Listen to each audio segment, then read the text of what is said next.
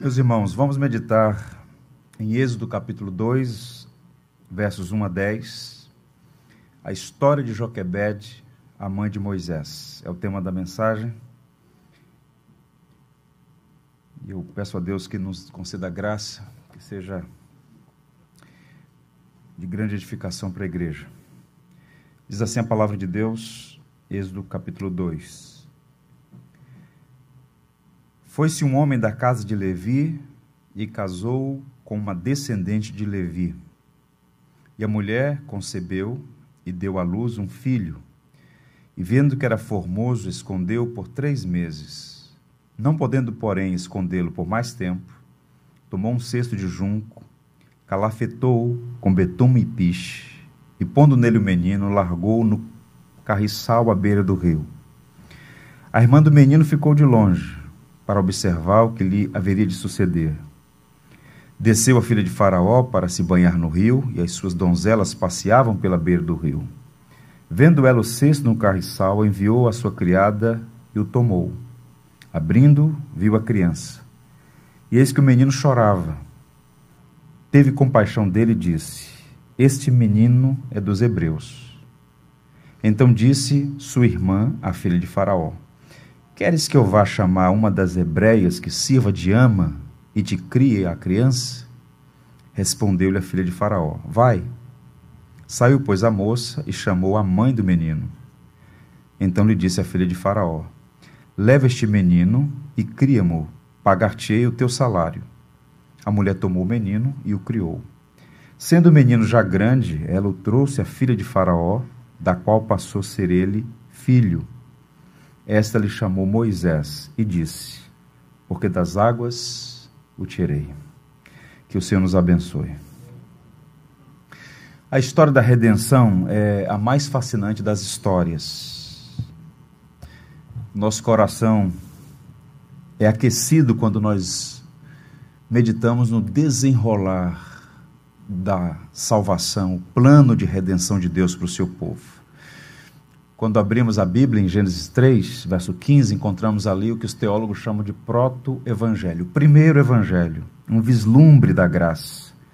Graciosamente, Deus prometeu enviar um descendente de mulher que esmagaria a cabeça da serpente, trazendo, portanto, esperança aos nossos primeiros pais e a todos nós.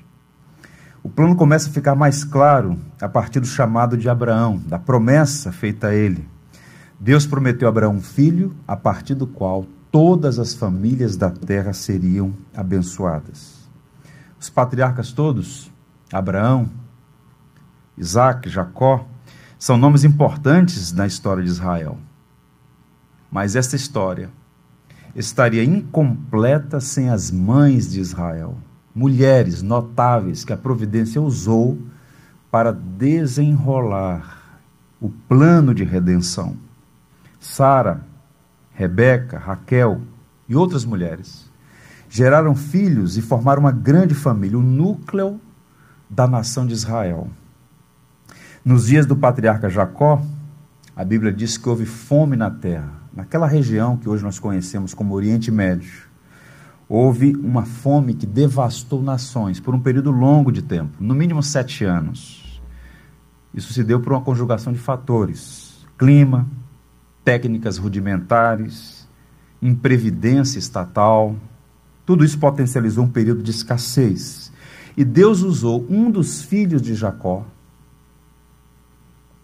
para preservar esta família nuclear que seria a base a partir da qual o plano continuaria em curso.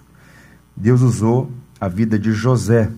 Graças à providência divina, José um dos filhos de Jacó, que tinha sido vendido pelos próprios irmãos como escravo e foi parar no Egito, a maior potência do mundo antigo à época.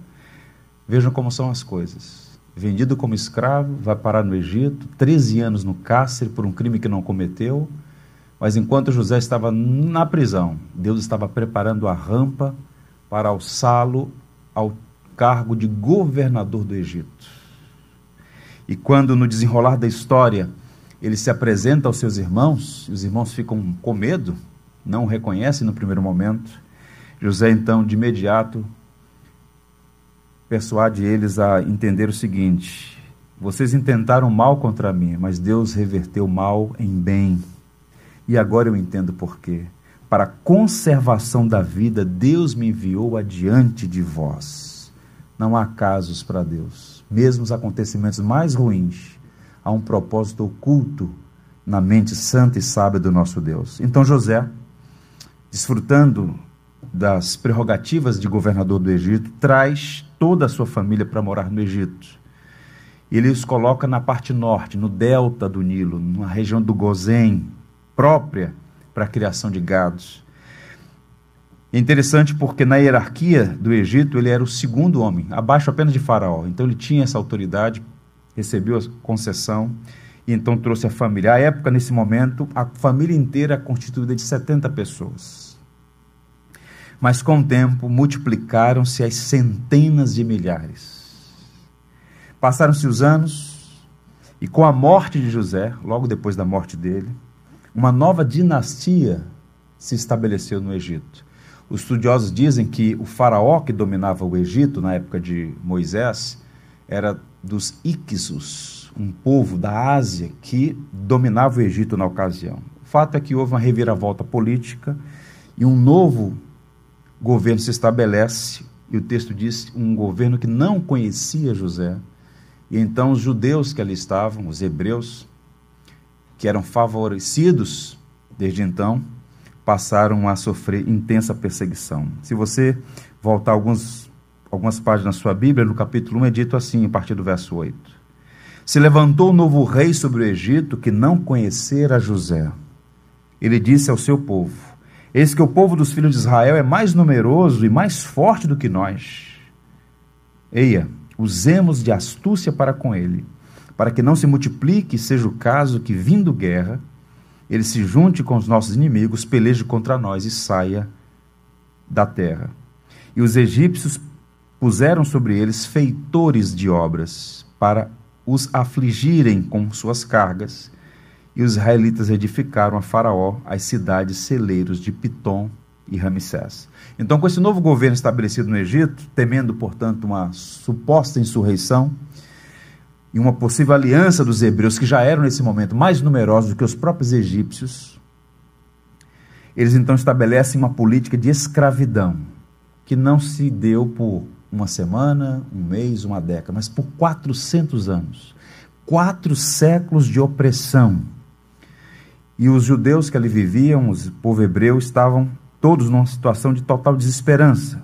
E é nesse contexto de escravidão que surge o Êxodo. O segundo livro da Bíblia, eu diria, é uma nova temporada na história da redenção com vários episódios. Se você gosta de maratonar temporadas, episódios, tá aí. Você tem a primeira temporada, que é o livro de Gênesis, e uma nova temporada, que é o livro de Êxodo. Muitos episódios fascinantes.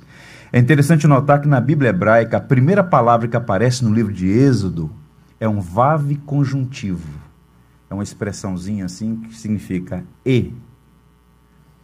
O autor está conectando o livro de Gênesis ao livro de, do Êxodo, dando sequência, uma nova temporada na história da redenção. E se você for um bom leitor, um bom observador, vai perceber que as primeiras oito palavras do livro de Êxodo são literalmente a repetição intencional de Gênesis 46, verso 8. O que é que está escrito ali? Estes são os nomes dos filhos de Israel. A política dos egípcios para conter esse crescimento dos hebreus teve várias fases. Primeiro, eles aumentaram a violência, é? eles tinham o poder nas mãos, as armas, controlaram os hebreus, impuseram uma carga de trabalho excessiva, se tornaram escravos, literalmente, mas os hebreus continuavam crescendo.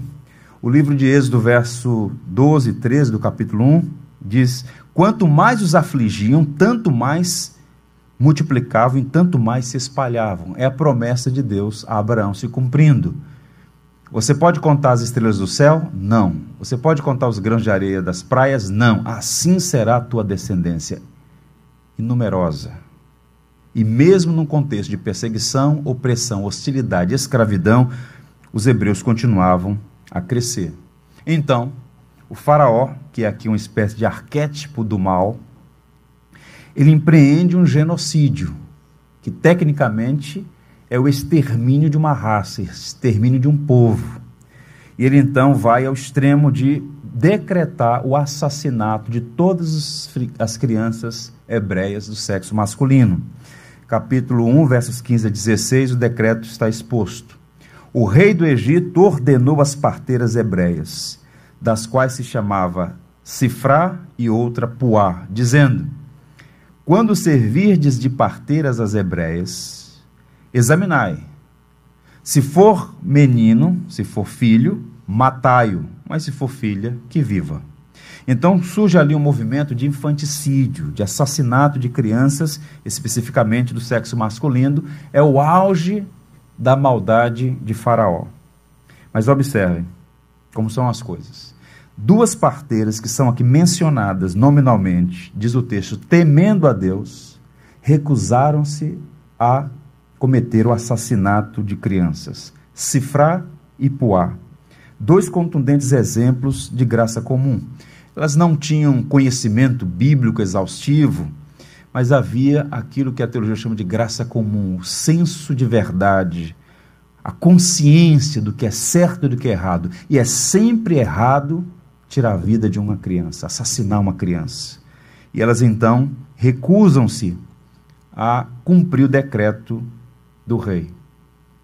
Uma lei injusta não é lei. Abuso de autoridade, por definição, é fazer o que Deus proíbe e proibir o que Deus exige e elas preferiram obedecer a Deus, a consciência que lhe está, o código moral encravado no coração, a cumprir aquele decreto que não é apenas inconstitucional, era uma violação à lei maior, à lei da vida.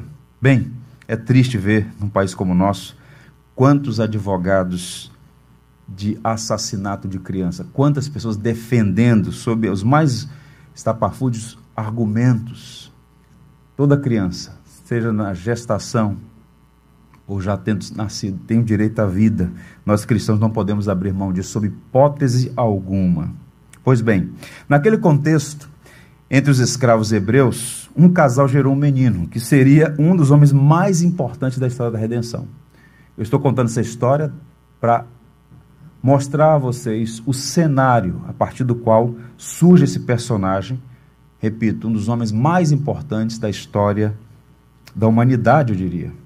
Moisés é filho de Arão e Joquebede, e foi um instrumento que Deus usou para libertar os hebreus, libertar Israel do Egito e conduzi-los à terra que o Senhor prometeu a Abraão.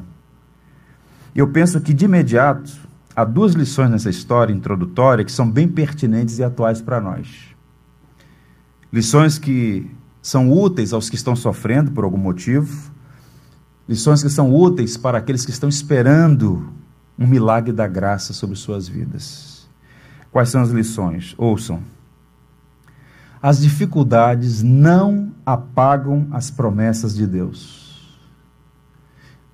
Eu olho para essa passagem e olho para essa história mais ampla, eu fico pensando como aquela gente sofreu.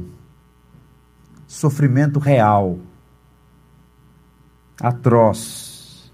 A escravidão é uma nódoa na história da humanidade, seja por qual motivo for, cessear a liberdade de uma pessoa, praticar a injustiça, oprimir o próximo é sempre errado. Não foram dias ou meses, 400 anos de opressão, de injustiças. E quando a provação se estende por muito tempo, é muito comum o esfriamento da fé, o sufocamento da esperança. Gerações e gerações morreram esperando sair daquela situação. É fácil pensar que Deus se esqueceu da promessa, que não se importa, quando nós estamos passando por dias difíceis e não vislumbramos uma saída, a tendência natural da nossa inclinação natural é pensar: Deus não está vendo, Deus se esqueceu, Deus não se importa. Mas deixa eu dizer aos irmãos, como pastor, o soberano Deus está no controle de todas as coisas. E tudo que Deus faz ou permite que aconteça segue um propósito que nem sempre está claro para nós. Mas é perfeito, é bom e é justo. Eu não entendo porque Deus permitiu 400 anos, mas uma coisa eu sei: Deus foi glorificado em todas as coisas. Deus pode ser glorificado nas dificuldades pelas quais você está passando. Problemas servem, via de regra, para nos aproximar ou nos afastar do Senhor. As dificuldades não anulam a promessa de Deus. A segunda aplicação, a injustiça não escapa aos olhos de Deus. Tempos depois, quando Moisés estava vivendo como fugitivo no deserto, Deus se revelou a Moisés e disse algo maravilhoso que olhando pelo retrovisor a gente consegue entender um pouco daqueles processos tão demorados. Falou algo que ainda hoje serve de grande consolo para os que sofrem. No capítulo 3, a partir do verso 7, é dito o seguinte: Disse ainda o Senhor: Certamente vi a aflição do meu povo que está no Egito, e ouvi o seu clamor por causa dos seus exatores Conheço-lhe o sofrimento. Por isso, desci a fim de livrá-lo da mão dos egípcios e fazê-lo subir daquela terra a uma terra boa e ampla, terra que mana leite e mel. Percebam os verbos aqui. Vi a aflição, ouvi o clamor, conheço o sofrimento, desci para livrá-lo. Então, quando você estiver passando por um problema que é maior do que você mesmo, quando diante de você surgirem mais perguntas do que respostas, você não entender o que está acontecendo, lembre-se disso. Ele é o Deus que vê a nossa aflição, ouve o nosso clamor, conhece o nosso sofrimento e desce para socorrer. Que maravilha! O Deus de ontem, hoje eternamente, é um Deus digno de ser adorado. Meus irmãos, a vida não é indolor, todos nós sofremos. Muitas vezes o sofrimento pelo qual passamos é causado por outro, ou por circunstâncias que nós não provocamos. A injustiça é uma realidade neste mundo pós-queda. Pode ser uma falsa acusação motivada por inveja, uma demissão injusta para favorecer outra pessoa uma promoção que nunca acontece a despeito de todos os seus esforços, um filho ingrato, uma família difícil. Deus sabe o que acontece com a gente. E a sua graça é suficiente. E depois daquele período adverso, o Senhor veio com mão forte e poderosa, dar sequência a um plano que ele engendrou desde a eternidade. Há uma canção que diz assim: Mesmo quando eu chorar, as minhas lágrimas serão para regar a minha fé e consolar o meu coração. Pois o que chora aos pés da cruz, clamando em nome de Jesus, alcançará de ti, Senhor, misericórdia, graça e luz. Deus nunca desperdiça as nossas lágrimas. As lágrimas são sinais da graça. E quando a gente chega no final desse túnel sombrio, das provações adversas, terríveis, a gente sai mais fortalecido e a gente acaba até agradecendo a Deus pelas lutas, porque elas moldaram o nosso caráter, nos transformaram a imagem do homem perfeito que é Jesus, nosso Salvador. Bem, a vida de Joquebede e a maneira como ela agiu para preservar seus filhos, especialmente a Moisés, mostram como a providência usa meios, os mais variados meios para realizar seus propósitos. Eu quero compartilhar com os irmãos hoje sobre coragem, sabedoria, fé, amor, esperança, a partir da história dessa mulher que é notável, Joquebed é o nome dela. Quais são as lições que nós podemos aprender? Há duas grandes verdades aqui que se desdobram em várias aplicações. Por causa do tempo, vou me deter em duas grandes verdades que se destacam na história que envolve Joquebed e seu filho Moisés. A primeira é a seguinte: mantenha sua Bíblia aberta em Êxodo capítulo 2. A primeira coisa que se destaca aqui é que Joquebede é uma mulher que tem sabedoria para discernir os propósitos de Deus. Sabedoria, visão, discernimento. O verso 2 afirma: E a mulher, Joquebede, concebeu e deu à luz um filho, e vendo que era formoso, escondeu por três meses. Moisés nasceu num contexto difícil. Quem está no comando é um homem despótico, tirânico, assassino, perverso, faraó, que é um título. E ele estabelece um decreto, o decreto está em vigor.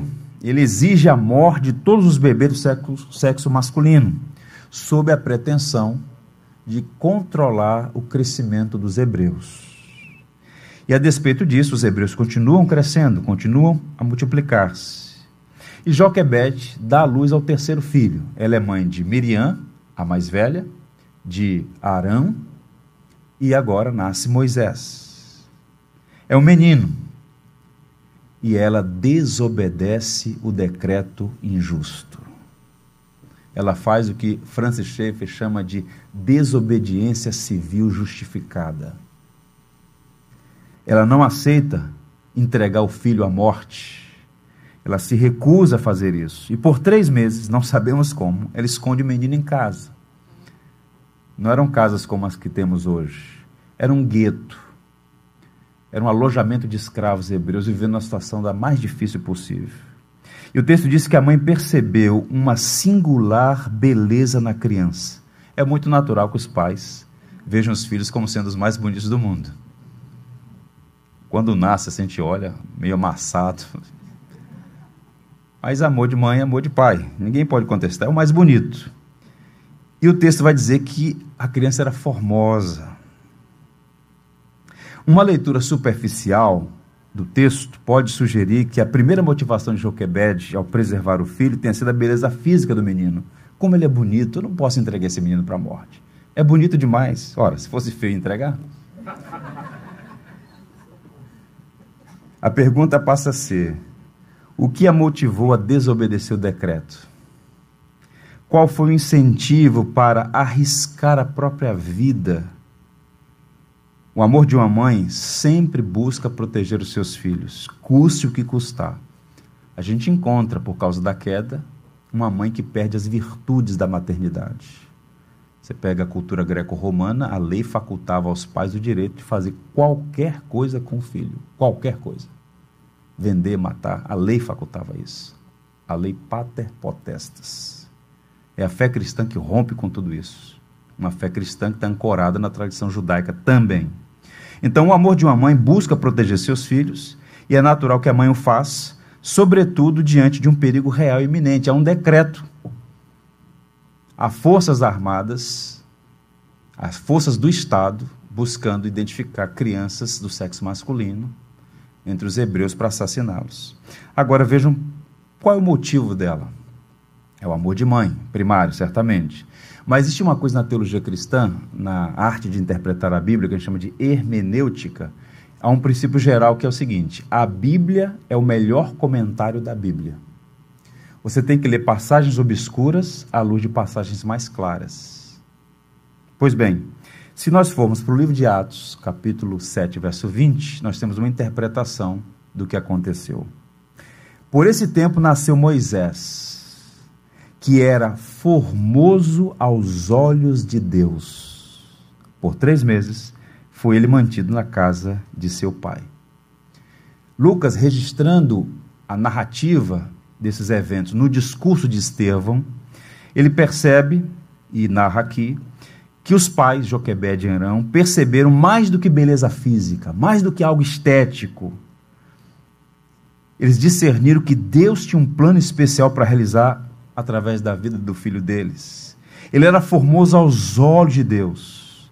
Então eles, pai e mãe, ambos, protegem a criança, colocando a própria vida em risco e desobedecem deliberadamente a ordem, o decreto de Faraó. Há dois comentaristas que, dentro dos que eu li, que me chamaram a atenção na leitura que fizeram dessa passagem. A primeira, o primeiro deles é João Calvino.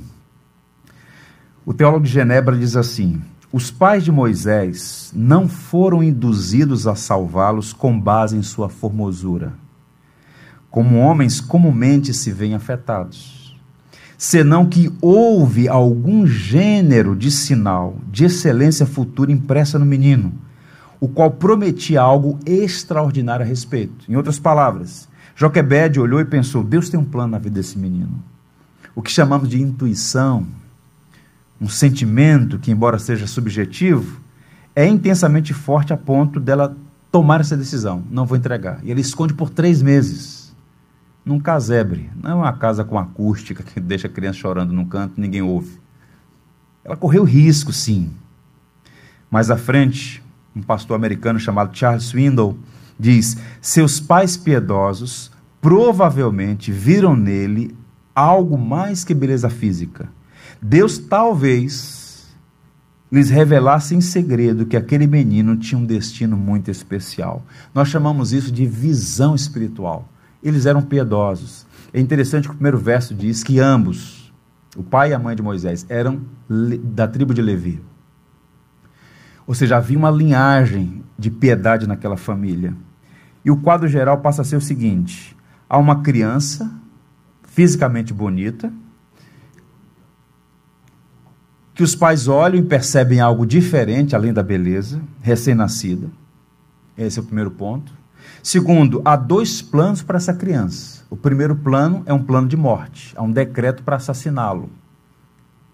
Mas o segundo plano é o que prevalece, é o plano de Deus.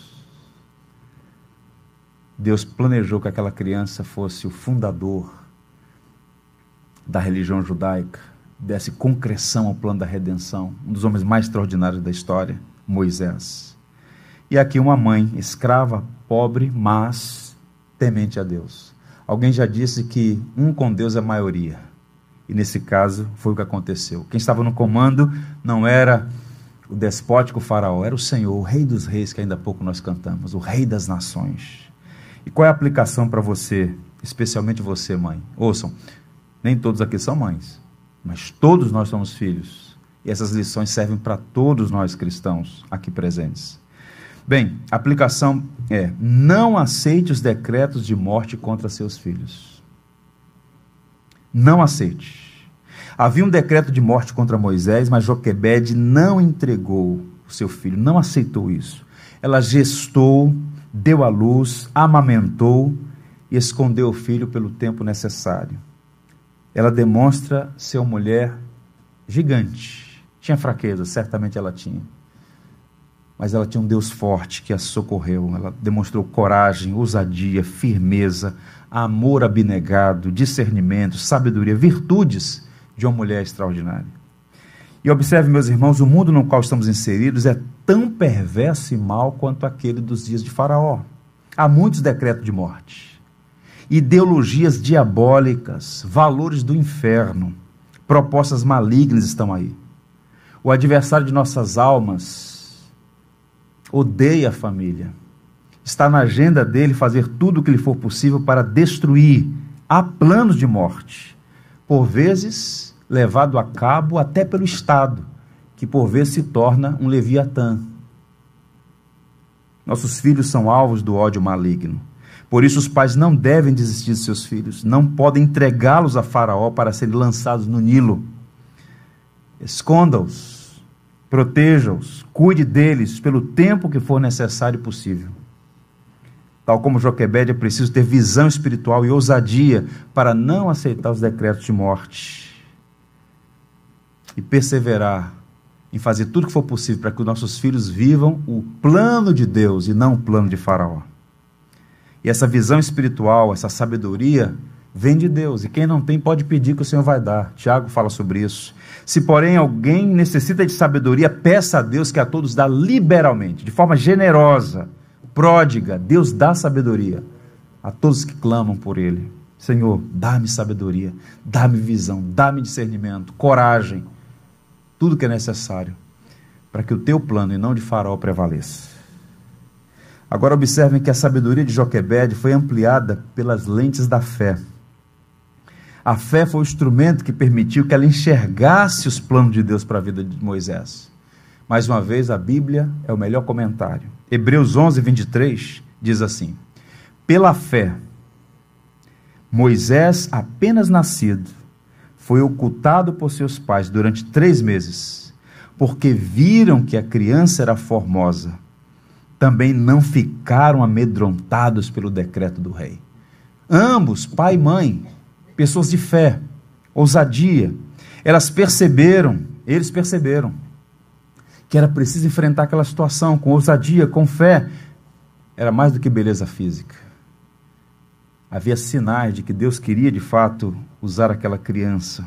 E eles não se intimidaram pelo decreto do rei, porque, diz o texto, pela fé. É diante da sombria circunstância que a fé possibilita enxergar além do momento.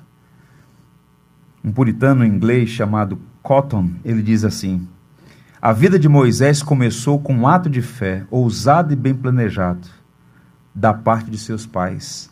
Moisés foi embalado na fé, preservando. Eu fico imaginando aqueles três primeiros meses, aquela criança naquela casa, os pais clamando a Deus por misericórdia, firmes pela fé. E o conceito de fé bíblica precisa ser resgatado, redimido. A melhor definição que temos está no livro de Hebreus, capítulo 11. O verso 1 diz: Ora, a fé é a certeza das coisas que se esperam e a convicção de fatos que se não veem. Observe que este versículo ele tem duas cláusulas: certeza do que se espera, portanto, esperar por algo que ainda não é realidade. Pela fé, Moisés foi ocultado por três meses. Convicção dos fatos que não se veem, espera algo que ainda está oculto. Portanto, a fé é a substância, é o arrimo no qual nós firmamos nossos passos. Não é salto no escuro, é pisar seguramente à luz da palavra de Deus. É errado entregar os filhos à morte. É errado aceitar um decreto tirânico. Então, pela fé na palavra de Deus, eles ousam a desobedecer o decreto, amar o filho, sonhar, orar, planejar que o que Deus tem para aquela criança, tinha para aquela criança se concretizasse. E no livro de Hebreus, lemos que a fé estava presente nos pais de Moisés, não apenas em Joquebede, mas também Arão, pai e mãe, juntos, buscando discernir os propósitos de Deus. Eu deixo aqui uma exortação aos pais, às mães presentes. Busquem sabedoria, coragem, discernimento. Não entreguem seus filhos à morte. Façam tudo o que for possível para que eles possam viver os planos de Deus e não os decretos malignos de Faraó. A segunda verdade se destaca aqui, na vida desta mulher notável, além da sabedoria, eu diria, a ousadia para agir em favor dos filhos. Você pode também usar a palavra coragem. Eu gosto da palavra ousadia, no sentido de daquela firmeza. Sabedoria e coragem são duas marcas aqui em Joquebede. Primeiro, ela ousa desobedecer o decreto. Por um tempo de três meses, ela esconde o menino. Mas chegou o um momento que não dava mais para esconder a criança.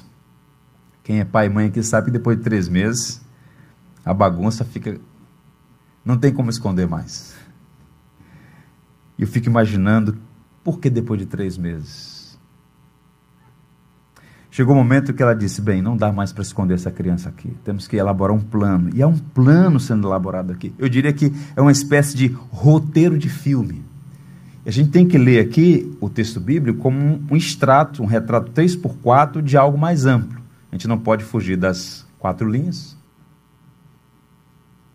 mas podemos usar a imaginação para pensar o que é que está por trás dessa articulação desse casal para preservar o próprio filho. Vejam os versos 3 e 4, o que é que se deu. Não podendo, porém, escondê-lo por mais tempo, tomou um cesto de junco, calafetou com betume e piche, e pondo nele o menino, largou no carriçal à beira do rio. A irmã do menino ficou de longe para observar o que lhe haveria de suceder. O rio Nilo nasce na bacia do mar Mediterrâneo, norte da África. É um rio extenso, muito extenso, 6 quilômetros, só perde para o Amazonas. Passa por 10 países, é gigante o rio. Só para vocês terem uma ideia, de Porto Alegre a Fortaleza são 4 mil quilômetros. Então o rio é muito grande na sua extensão. E o plano de Joquebed se desenrola às margens do rio Nilo.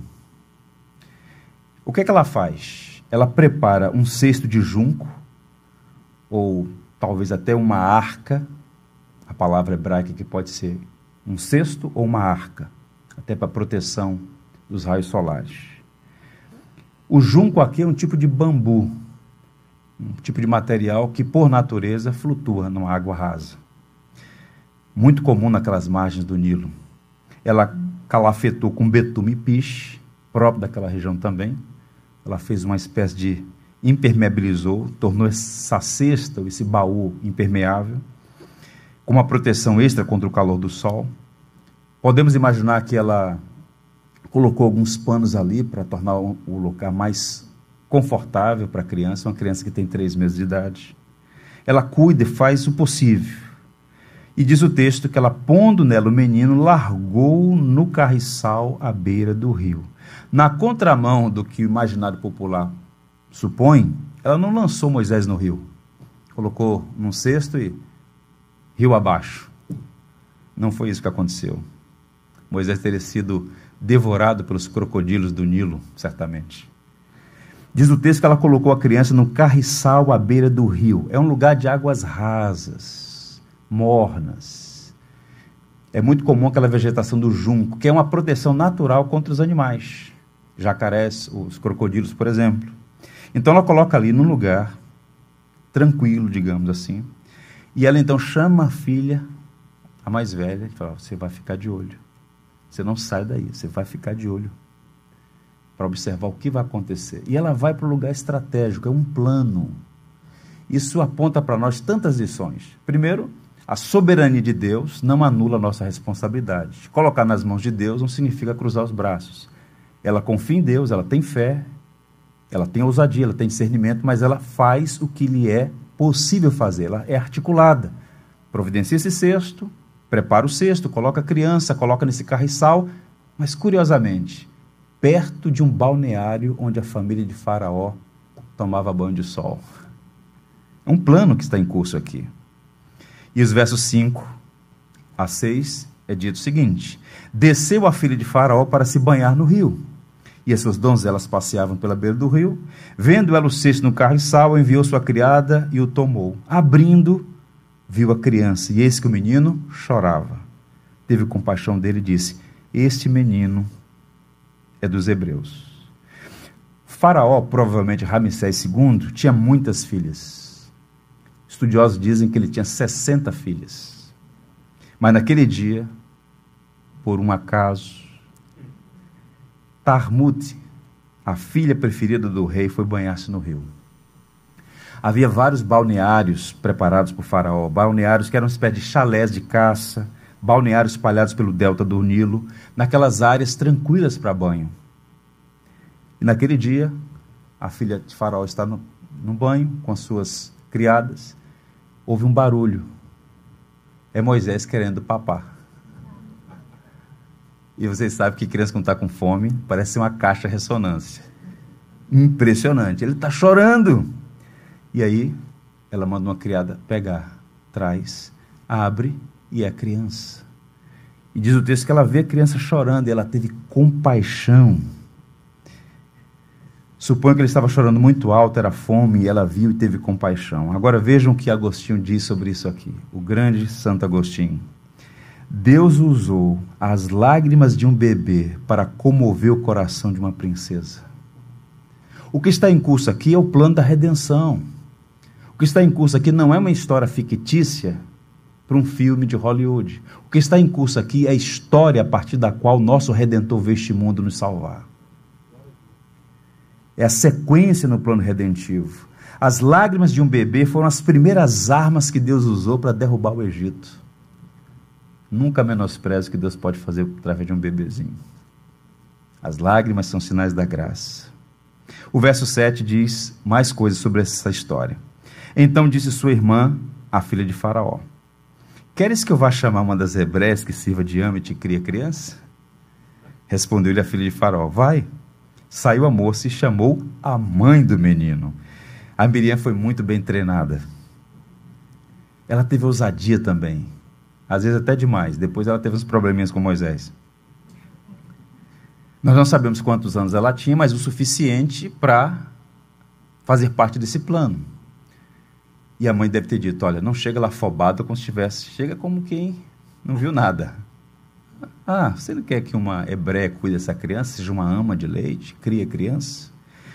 E o texto vai dizer que então ela se aproxima, faz essa proposta e a resposta é curta, direta: vai, pode chamar. E então Joquebede é chamado. E o verso 9 diz: Então lhe disse a filha de Faraó: Leve este menino e cria-o, pagar-te-ei salário. A mulher tomou o menino e o criou. Joquebede, por ter ousadia, fé, confiança em Deus, não apenas teve licença para criar o próprio filho, mas recebeu salário. Para de trabalhar, fique em casa. Seu ministério agora é cuidar do seu filho. Que benção, hein? Quantas mães não queriam isso, né? Você vai ter um, um salário. Qual deve ser o salário de uma mãe? Tem um livro sobre isso, eu li muitos anos atrás. O salário de uma mãe. E ela recebeu um salário do Estado egípcio para cuidar do libertador. Sabe o que é isso, meus irmãos? A mão de Deus. A mão de Deus sobre uma mulher piedosa. E a primeira infância de Moisés passou com sua mãe. Esses primeiros anos foram fundamentais na formação de Moisés. Um hebraísta chamado Alan Colen disse o seguinte: vou mostrar para vocês isso aqui, deixa eu ler.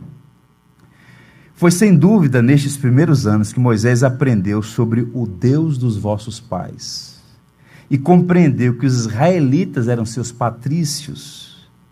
Os psicólogos enfatizam a importância das impressões recebidas durante os primeiros anos de vida. Se esta informação sobre os seus ancestrais perdão, sem esta informação sobre os seus ancestrais, a revelação divina a Moisés não teria raízes e a aliança sinaítica não poderia ter sido a sequência e a consequência da aliança abraâmica. Alguns sugerem que Moisés ficou com ela pelo menos até os sete anos de idade. Uma criança pode aprender muita coisa até os sete anos. E eu fico imaginando o que ela ensinou a Moisés. Ela não tinha uma Bíblia como nós temos, não havia. O que ela tinha é o que é chamado de tradição oral. As memórias, os ditos que os patriarcas foram passando de geração em geração. O Deus único, o Deus vivo, o Deus de Abraão, de Isaac e Jacó, o Deus que prometeu nos conduzir para uma terra que emana leite e mel. Ela foi, ele foi sendo criado com essas memórias. E depois de um período, ele foi levado ao palácio e foi criado como a filha de Faraó. Verso 10, se você observar. Sendo o menino já grande, portanto, no mínimo sete anos, supom, supomos, ela o trouxe a filha de Faraó, da qual passou a ser seu filho. Esta lhe chamou Moisés e disse: Porque das águas o tirei. Vejam como Deus opera: do alojamento de escravos para o palácio do rei. de uma situação de impossibilidade de movimentação social, na base mais baixa da pirâmide. Moisés agora está instalado no palácio e ele vai ser treinado, educado na arte dos egípcios. Moisés não foi apenas um homem religioso, Moisés conhecia matemática, astronomia, leis, arte da guerra. Moisés foi um homem profundamente treinado, treinado como um príncipe do Egito. É impressionante como Deus o preparou para uma missão que iria acontecer anos depois. E a aplicação para nós é a seguinte: Deus tem um plano para cada criatura e os pais são cooperadores de Deus. Você já parou para pensar nisso? Seu filho, para o seu filho, Deus tem um plano e você pode ser o cooperador do que Deus quer fazer nele e através dele. Isso muda completamente a nossa relação com os nossos filhos. Essa instrumentalidade, sermos instrumentos para abençoar nossos filhos ou cooperadores da obra de Deus na vida dos nossos filhos, nós podemos chamar de canais da graça. Eu quero caminhar para o final, mostrando para vocês aqui que canais são esses que Deus quer usar você para abençoar os seus filhos. O primeiro canal, nós vamos chamar de o canal da intercessão. Aquele lar era um lar piedoso. A oração tinha prioridade naquela família. Ninguém enfrenta Faraó e sai vitorioso sem receber graça da parte de Deus em oração. Não é o braço do homem, não é a força humana é a misericórdia de Deus. E Deus concedeu graça àquele casal. Imagine uma família simples que ousa desobedecer o decreto de morte de Faraó. O autor da carta dos Hebreus afirma que eles não se amedrontaram com a cólera do rei. E de onde vem esse destemor? De onde vem essa ousadia? vendo aquilo que no futuro o profeta Isaías diria: Não temas, porque eu sou contigo. Não te assombres, porque eu sou teu Deus. Eu te ajudo, te fortaleço, te sustento com a minha destra fiel. Mães de joelho, filhos de pé. Pais e mães de oração, nós precisamos ser homens e mulheres de oração, orar pelos filhos. Há tanta necessidade, são tantos os perigos, tantas ciladas. Oramos, mas eu suponho que nós oramos pouco, temos que orar mais. Você precisa ser o principal intercessor em favor dos seus filhos, sobretudo para que eles experimentem o novo nascimento, para que tenham um encontro pessoal com Cristo, para que tenham sensatez de fazer escolhas certas, para que passem pela vida como pessoas sábias que consideram a Deus em cada um dos seus caminhos. O segundo, o canal da instrução. Especialistas do Antigo Testamento, incluindo experientes rabinos, acreditam que Moisés foi criado até os sete anos de idade com Joquebede. E esse tempo, embora curto, foi suficiente para que ele recebesse instrução. Não foi um curso avançado de teologia, mas certamente ele recebeu instrução dos seus pais. E mais do que instrução, afeto. Não apenas a questão cognitiva, mas afeto amor. Joquebed instruiu sobre o Deus de Abraão, de Isaac e de Jacó, o Deus de Israel. E anos depois, como são as coisas? Moisés escreveu um trecho que todo judeu sabe de memória e recita de manhã à tarde e à noite. O Shema Israel. Deuteronômio 6, versos 4 a 7. Palavra de Moisés. Ouve, ó Israel, o Senhor nosso Deus é o único Senhor. Amarás, pois, o Senhor teu Deus de todo o teu coração, de toda a tua alma, de toda a tua força. Estas palavras que hoje te ordeno estarão em teu coração. Tu, pai e mãe, tu as inculcarás a teus filhos, e dela falarás assentado em tua casa e andando pelo caminho, ao deitar-te e ao levantar-te. Na dinâmica da vida. Está no trânsito, fale do Evangelho. Está jogando bola, fale do Evangelho. Está assistindo filmes, fale do Evangelho Está na mesa jantando, fale do Evangelho, tu inculcarás. É para impregnar das verdades do Evangelho. Valores que as crianças jamais esquecerão. Jamais esquecerão para a vida inteira. As primeiras memórias nunca serão apagadas. Nunca, jamais. É por isso que Paulo, na sua última carta, diz assim: Desde a infância, Timóteo, tu sabes as sagradas letras. Desde que você era petititico a tua avó, a tua mãe, te ensinaram as sagradas letras que podem tornar-te sábio para a salvação pela fé em Cristo Jesus. Quando o tema é instrução, catequese familiar, nós temos alguns cenários. Aos que ignoram esse sagrado dever, tem pai e mãe que não está nem aí para isso. O importante é o filho dominar três idiomas, tirar boas notas, cursar uma boa faculdade, ter um plano de carreira, um bom salário, um bom endereço. Há muitos pais que pavimentam a destruição dos filhos com as melhores das intenções. É o que a Bíblia chama de tolo. Se teu filho não tiver evangelho, ele não tem nada. Há também os que transferem essa responsabilidade, transferem para outros, para a igreja, para a liderança, para um tio, para uma avó, para alguém. Se você é pai, se você é mãe, essa responsabilidade primária é sua e é também uma responsabilidade que é um privilégio. Catequizar, instruir.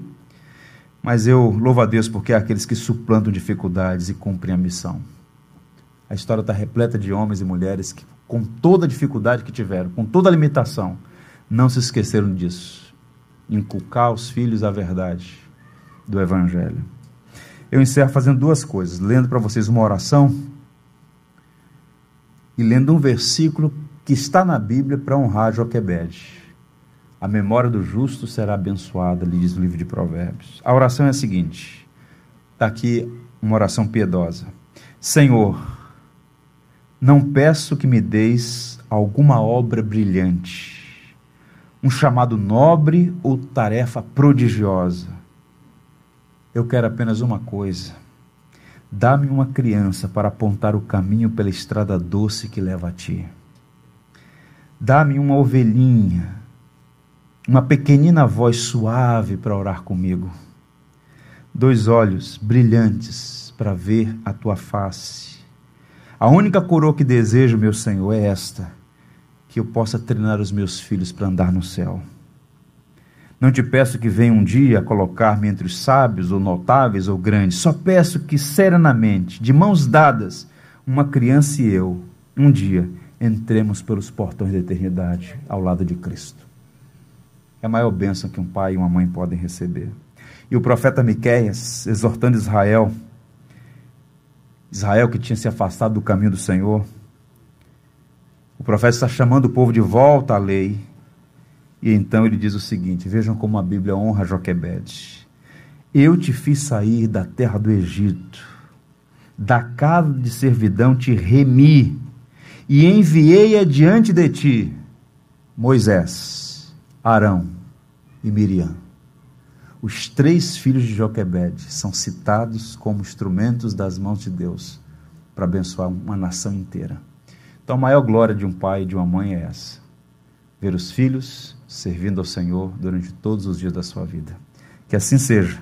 Que Deus levante mulheres, mães com a visão de Joquebede, com sabedoria, com ousadia, com fé, para a sua glória e para a nossa alegria. Amém? Vamos orar? Vamos pedir a Deus que nos ajude. Eu peço a você que curve a fronte, eu queria orar especialmente pelas mães aqui presentes. Quando a gente ouve histórias como essa, a gente se sente tão pequeno. Parece que é um padrão inatingível.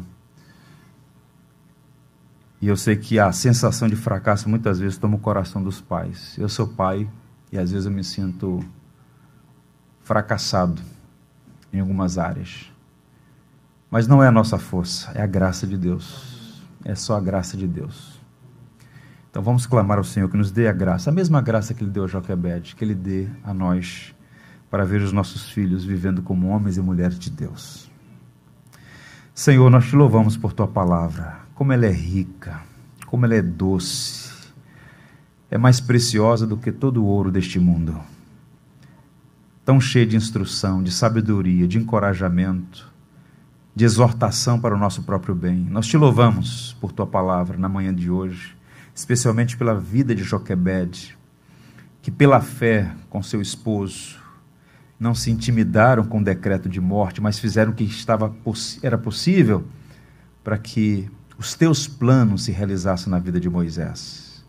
Nós te louvamos pela maneira sábia, soberana, providencial que o Senhor operou para que Moisés chegasse onde chegou e fizesse o que fez. Glórias sejam dadas a ti pela vida de Moisés.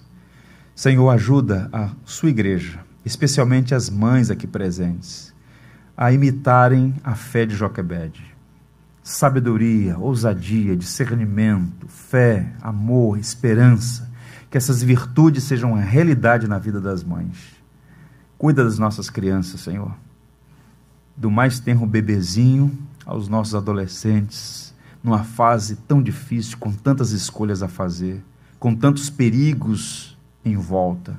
Nós rogamos a misericórdia do céu, a graça que vem do trono do Senhor, para que os nossos filhos sejam contados entre os herdeiros do pacto da graça e que conosco eles possam adentrar os portões da eternidade como remidos no sangue de Cristo. Abençoa as mães, Senhor, e que todos aqui tenham a alegria de ter um tempo precioso nesse dia especial, que é o Dia das Mães. Oramos agradecidos por Jesus. Amém. Tudo que tens feito, por tudo que vais fazer, por tuas promessas e tudo que és, eu quero te agradecer com todo o meu ser. Agradeço, meu Senhor.